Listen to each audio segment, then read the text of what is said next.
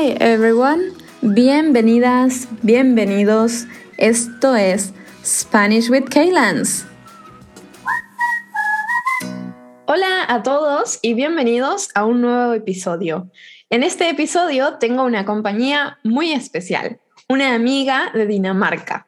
Así que le voy a pasar la palabra a ella para que nos cuente un poco quién es, cómo se llama, de dónde es y qué hace. Gracias, Keila, por las palabras. Eh, me llamo Pil, soy danesa y vivo en Dinamarca. Terminé la universidad hace unos años y ahora trabajo en una empresa médica como gerencia de categoría. Em, es un trabajo que, o en mi trabajo mantengo relaciones con proveedores, ejecuto proyectos dentro de las categorías categorías, escribo contratos y cosas así. Eh, trabajo con varias categorías, por ejemplo, equipo de producción personal y ropa para la producción. Sí, es lo que hace en mi trabajo. buenísimo. Eh, ¿Hace mucho tiempo estás trabajando ahí? Sí, un año y medio. buenísimo. Bueno, entonces, Pil es de Dinamarca, como pudieron escuchar, pero nos conocimos en un lugar y hace unos años de una manera muy particular. ¿Podés contar dónde y cómo nos conocimos? Sí, conocimos en Argentina y ahora o es una historia muy buena y ahora no puedo creer que realmente pasó. Em, después del colegio quería un año donde viajaba en Argentina y en Argentina tenía un trabajo como niñera y donde viví con la, o viví con eh, la familia. Eh, y en mi cuarto día fui a las eh, ruinas geosíticas. ¿Qué le puedes hablar sobre las ruinas geosíticas? sí, las ruinas jesuíticas Jesuiticas is like a ruins from original people that lived in that area or that region before the Hispanic people moved to Argentina. So that's called ruinas jesuíticas. Sí. Y cuando llegué había un grupo grande y comencé a hablar con un chico del grupo y no entendí lo que dijo el chico, por eso llamó a Keila y Kayla fue la única chica o la única persona en la clase que hablaba inglés. Em, eh, cuando hablaba con Kayla, descubrimos que teníamos muchas cosas en común em, y había química desde el primer momento y ah, comunicamos un poco en danés y sueco y porque los dos idiomas son muy parecidos. Fue muy difícil o era difícil, pero, eh, pero comunicamos en estos idiomas, pero eh, por la, comunicamos en inglés después.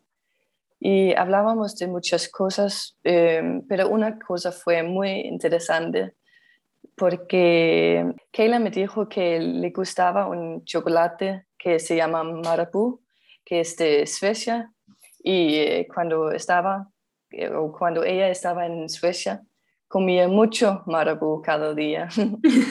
y sí, y ya, yo había llevado un poco de marabú de Dinamarca, eh, por eso quería darle el chocolate y mm, en el mismo día, el grupo de Keila fue a una ruina geosítica muy cerca de mi casa y por eso em, llegué a mi casa para recoger el chocolate y para darlo a Keila después. Y le estaba esperando con el chocolate por un tiempo y pienso, ahora sé que fue una buena idea. El próximo día eh, tenía un día libre y por eso fue a otras ruinas geosíticas, pero esta vez en Paraguay. Y me perdí varias veces en Paraguay y no sé cómo, eh, cómo llegué a esta ruina, pero de una manera llegué. Y eh, estaba caminando por un tiempo y cuando estaba al punto de salir, llegué al grupo con Keila también. Y eh, por eso me decidí quedarme con ella en el grupo y regresamos a Argentina juntos. Y em, eh, por la noche quería salir a mi casa, pero el grupo, Keila y su grupo, me dijeron que era muy peligroso ir sola por la noche eh, en Argentina. Por eso eh, Keila me ofreció que pudiera vivir con o, quedarme por la noche con su exnovio. ¿Se llama exnovio en español también? Sí. sí. Y estaba con, con la familia y por la noche y escribió un mensaje a mi familia o a mi host family que y expliqué la situación y todo. Me levanté muy temprano de, de, la mañana y cuando llegué a la familia me echaron de la casa porque no hubiera salido de la noche y en este momento no no sabía qué pudiera hacer.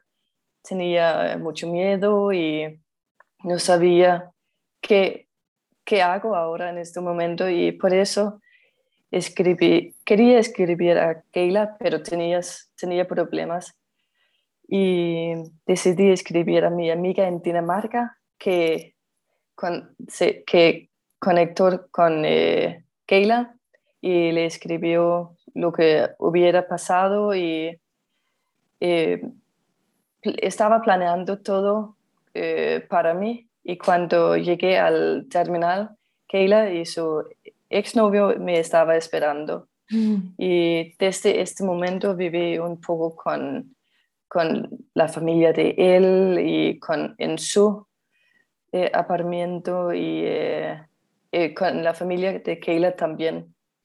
Y Habíamos hablado de vivir juntos, o vivir juntos no, pero estar juntos por un tiempo y que pudiera visitar a su familia, pero no habíamos eh, expectado que fue tan pronto. Tal cual. Eh, una cosa que tengo que decir es que para mí, cuando nos encontramos el segundo día en Paraguay, era una señal de que esta amistad, it's meant to be, o sea, tiene que ser, porque cuáles son las chances de encontrarte en unas ruinas jesuíticas que son muy poco populares y turísticas y además en otro país con la misma persona. Así que para mí fue como una señal. ¿Y esto fue hace cuántos años? Eh, pues, seis o siete, años. Sí, Sí, como siete años, así que sí. No, me acuerdo, 2014, 2000. Sí, 2014. 2014, entonces son siete años, así que hace, hace siete años que nos conocimos de esa manera muy particular. Y después de, que estuviste viviendo en mi casa, eh, seguiste viajando un poco por Argentina, ¿no? Sí, exacto. Viajaba por Argentina y eh, en el sur, en el norte, a muchos lugares. Sé que también viajaste por otros países de habla hispana. ¿En qué países estuviste? ¿Quieres contar un poco? Sí, estaba en, por supuesto, Argentina y Paraguay, y también fui a Chile, Bolivia, Perú, Ecuador, Islas Galápagos eh, y Colombia. wow, estuviste en más países de Latinoamérica que yo. y habiendo viajado por tantos países de habla hispana, seguro conoces que hay formas diferentes de hablar español. ¿Hay alguna que te parezca más fácil y alguna que te parezca más difícil? ¿Y por qué?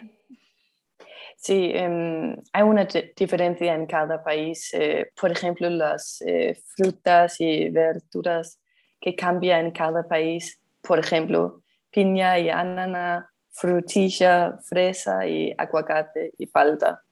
Em, el argentino era más fácil porque aprendí español en, argentino, en Argentina, pero ahora pienso que el español de Perú y Colombia es más fácil porque hablan, no hablan tan rápido como en, Argentina. Mm. Y tienen un acento un poco menos marcado. Sí, exacto. Un poco más. Eh, cuando escucho es más eh, fácil aprender y escuchar mm. y observar lo que dice. Bueno, y, otra cosa que me parece muy interesante, y por eso también está Pil hoy como invitada acá, es para contar un poco cómo aprendió a hablar español. ¿Nos querés contar cómo fue tu proceso? Sí, fue un proceso muy largo. Em, hay unos hitos o momentos en mi vida que han afectado mi nivel hoy. Em, tenía clases de español en el colegio y de hecho tenía un nivel muy bueno en la clase y después fui a Argentina para viajar y para aprender español y aunque tenía un nivel muy bueno en la clase, era muy, muy difícil entender lo que eh, dijeron los argentinos y no podía hablar en español en, en la calle, por ejemplo. Y em, en, cuando estaba en Argentina no mejoraba como quería, por eso eh, fui a una escuela de idiomas. Eh, fue cada día por tres semanas y de repente em, entendí lo que dijo los argentinos. Mm.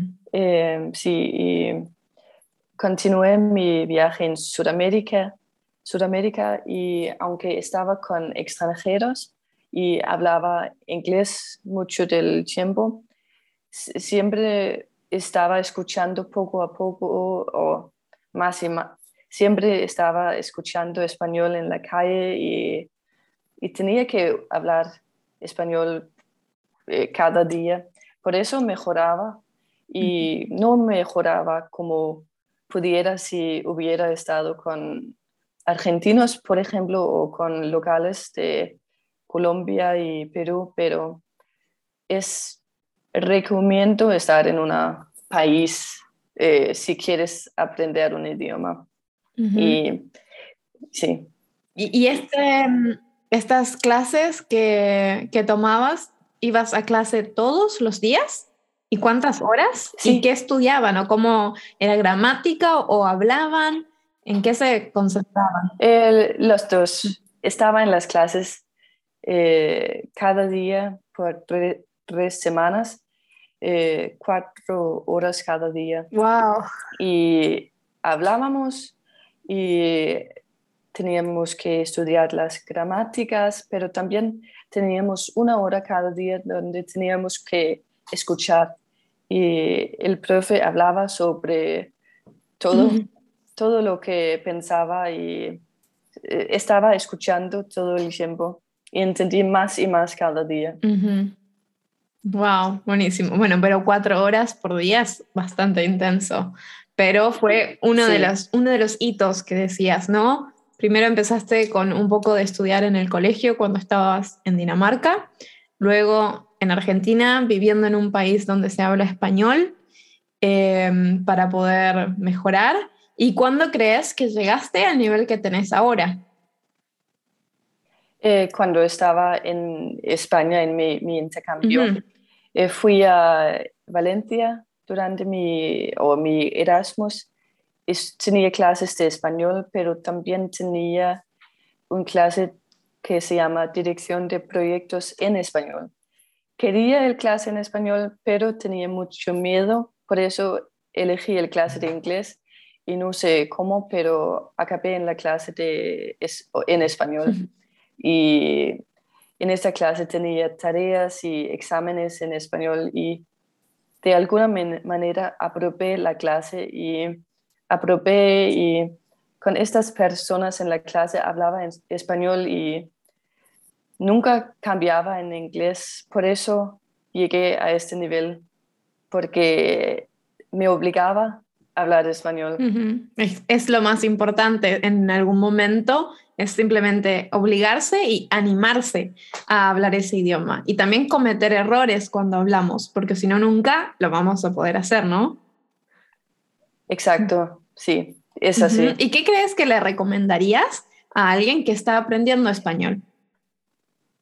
Eh, recomiendo muchas cosas. Eh, no se puede aprender sin estudiar, pero tampoco puedo mejorar sin estudiar y hablar. y por eso recomiendo eh, primero aprender 10 verbos, objetos y adjetivos y por supuesto los más usados y aprender a eh, conjugarlos y después hablar y hablar y hablar. Mm. Y em, porque se va a mejorar poco a poco y también se va a entender poco a poco. Y es buena idea hablar, aunque es incómodo a veces. Y, por ejemplo, cuando estaba con Keila, quería hablar inglés con ella porque podíamos tener conversaciones más profundas y, eh, y, en español el nivel era muy bajo, pero recomiendo por lo menos hablar media hora, una hora, dos horas cada día con alguien. No, no hay que hablar todo el tiempo en español con esa persona, pero por lo menos unas horas. Y, eh, o con alguien donde está bien hablar con, sobre cosas eh, no profundas o básicas, pero también recomiendo hablar y escuchar podcasts, ver series españoles, sí, y no tener miedo. muy importante. Sí, estoy, estoy muy de acuerdo también con eso de, de hablar con alguien, porque a veces también pasa que eh, cuando nos conocemos y hablamos en inglés, por ejemplo, queremos hablar de cosas más profundas, pero si estás todo el día con una persona, eh, entonces puedes usar una o dos horas del día para ayudar a esa persona a practicar el idioma que está aprendiendo y luego hablar en inglés. Pero animarse a hablar y, eso también ayuda a perder el miedo. Y si tú quieres aprender a un idioma, puede ser que tú puedes ayudar a alguien que quiere aprender a su idioma y podéis hablar en los dos idiomas y ayudar entre nosotros, vosotros. Tal cual, tal cual. Y tengo que decir que hoy, después de tantos años de amistad y de haber hablado tanto tiempo en inglés entre las dos, estoy muy orgullosa de tu español y de que ahora podemos tener una conversación en mi idioma.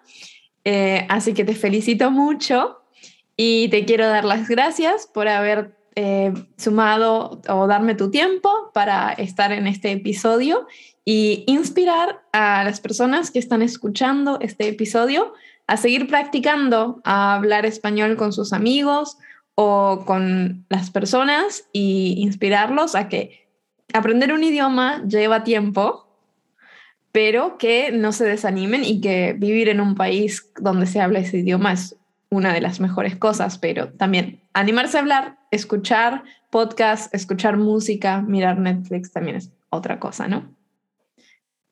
Sí, gracias Keila por todo. Gracias a vos, Pil, y mm, bueno, gracias a todos los que nos escucharon hasta acá. Espero que haya sido inspirador y eh, ahora tengan más ideas de cómo pueden aprender español. Gracias. Gracias. Si te gustan los episodios, la mejor manera de ayudarme es compartiéndolos con más personas que están aprendiendo español. Seguirme para saber cuándo hay un nuevo episodio, apoyarme económicamente en mi cuenta de Patreon para recibir las transcripciones o mandarme un feedback por Instagram o a mi email personal. Espero escuchar sobre vos y te espero en el próximo episodio. Chao, chao.